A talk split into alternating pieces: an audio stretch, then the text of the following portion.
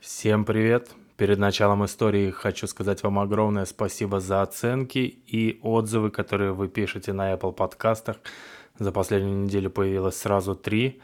Мне это очень приятно, я все это дело смотрю и все дело читаю. Сегодняшняя наша история называется «Коттедж». В 1997 году мои родители купили коттедж практически в центре города, небольшой район частной застройки, на две трети избушки, остальное коттеджи. Впрочем, за прошедшие 9 лет соотношение сместилось до 50 на 50. Коттедж этот построил некий Олег, купил участок приличной площади с ветхим домом, снес его и возвел двухэтажный кирпичный дом с цоколем и мансардой. Прожили они с женой и дочкой в этом доме только полгода – Начались бесконечные ссоры, скандалы, истерики жены, ребенок попал в клинику неврозов, и семья распалась. Когда мы пришли смотреть дом, он нам очень понравился. Большой, светлый, уютный. Всюду чистенько, салфеточки разные, половички, букетики. Воздух в доме такой чистый был. Все хотелось вдохнуть поглубже – Дом стоил дорого, но отец согласился. Чувствовалось, что большой семье трое детей и живность в ассортименте. В нем будет хорошо.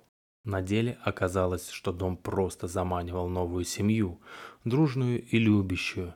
Когда выехали прежние хозяева, дом встретил нас иначе. Он был мрачным, в комнатах царил полумрак, на стенах были трещины и паутина, пахло плесенью и сыростью. Это был словно совсем другой дом, не тот, что мы смотрели. Он оказался очень неудобным. Потолки были разновысокими, где-то обнаружились странные, ненужные порожки, где-то закоулки, кладовочки, темные углы и ниши.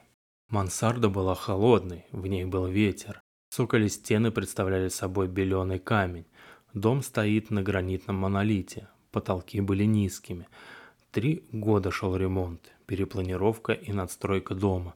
Он увеличился в два раза, но остался монстром. Мира в семье нет уже семь лет. Постоянные ссоры, немотивированная агрессия, тирания и диктат отца. Он, собственно, всегда был жестким человеком, но разумным. Любил пошутить, словом, до крайности не доходило. Ежедневные слезы матери. Младшие дети, а я старшая – стали худенькими, бледными и нервными. В доме неуютно, несмотря на все усилия мамы. Воздух всегда тяжелый, в окна либо нещадно палит солнце, либо царит мрак и полутьма. Когда мы въехали в дом, начали гибнуть наши животные. Тех, что переехали вместе с нами, пес, две кошки, крыса, хомяки, не стало в течение года. Те, кого мы приносили в дом после, редко задерживались на этом свете дольше, чем на год. Цветы не росли тоже. На четвертый год такой жизни мы пригласили батюшку осветить дом. Больше часа он с помощником ходил по комнатам, кропил, читал молитвы. Кадила гасла дважды.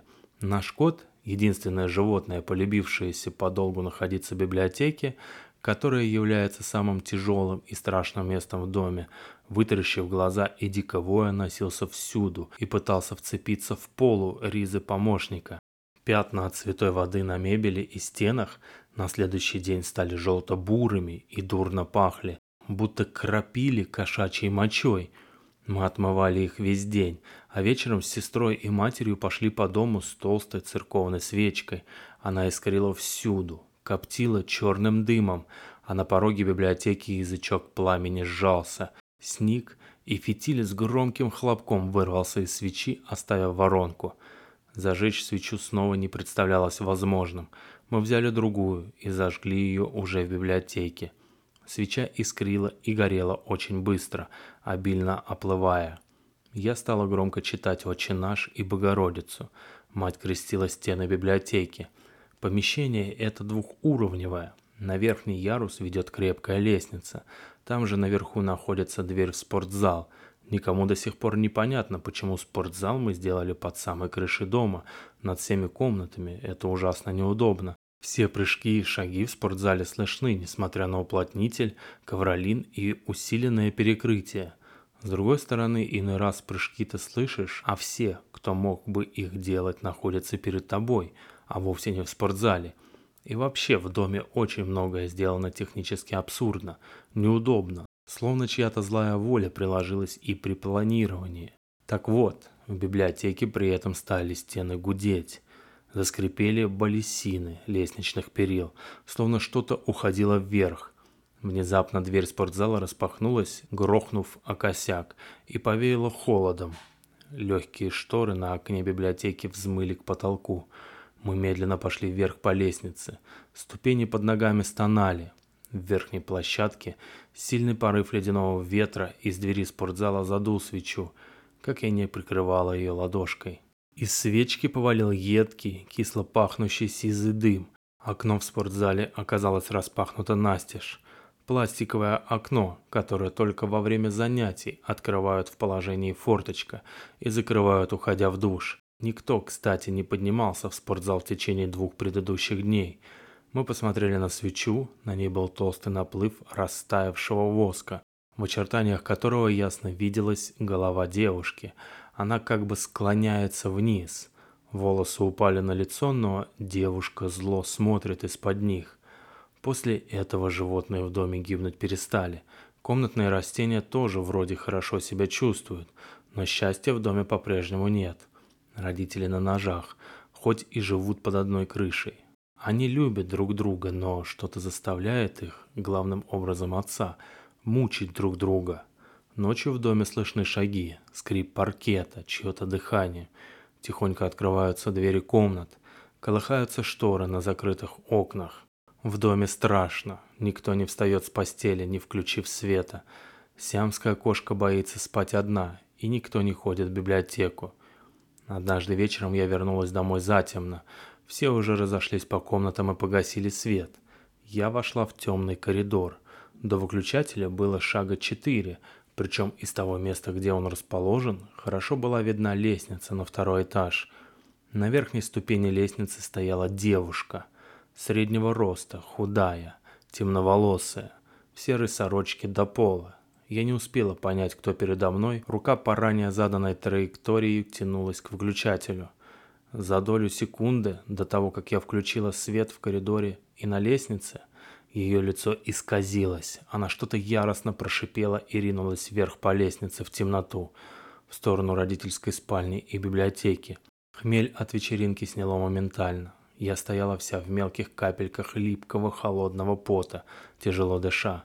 Сердце ухало где-то в животе. Всю ночь молилась в своей комнате. На рассвете смогла заснуть. Никому о встрече в коридоре не рассказывала.